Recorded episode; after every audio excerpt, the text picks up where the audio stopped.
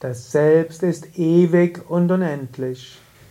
Kommentar zum 221. Vers von Vivekachudamani.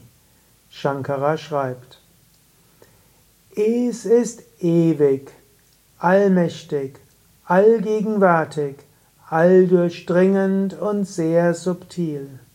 Es hat weder Innenraum noch Äußeres und ist identisch mit der höchsten Wirklichkeit Brahman. Wenn man diese wahre Natur von sich selbst vollständig verwirklicht, wird man frei von jeder Sünde und jeder Leidenschaft, unsterblich. Wunderschöne Worte, über die du meditieren kannst. Ewig. Du bist ewig. Du warst schon da, bevor der Körper da war. Du wirst da sein, wenn der Körper nicht mehr da ist alldurchdringend. Hinter allem bist du. Nitya, also ewig, Vibhu, alldurchdringend, Sarvagata, allgegenwärtig, Susukshma, äußerst subtil, ohne Anta innen und Bahis außen. Atman, das ist das eigene Selbst.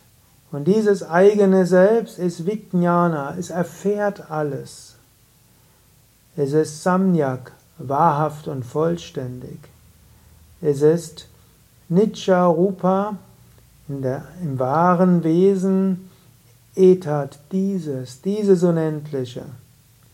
Und wer das verwirklicht hat, wie Papma, also der wird Pumam wird wie Papma sündenlos, frei von allem Leiden, wie Padma und wie Raja, frei von aller Leidenschaft, Vimrityu, unsterblich.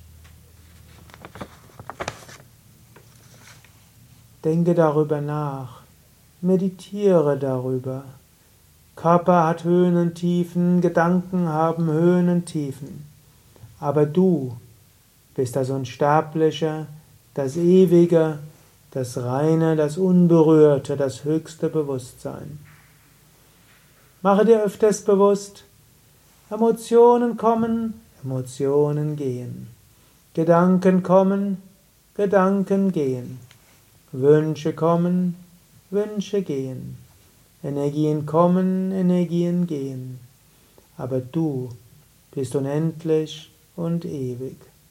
Gedanken und Wünsche kommen nicht nur in diesem Körper, in dieser Psyche, sie kommen auch im Körper und Psyche von anderen. Aber du bist ewig und unendlich. Und egal, ob du frustriert bist oder gerade voller Freude, du bist immer tief im Inneren, reine Freude. Du kannst dort immer wieder hingehen. So ähnlich wie angenommen, du bist im Exil, dann weißt du, meine Heimat ist woanders.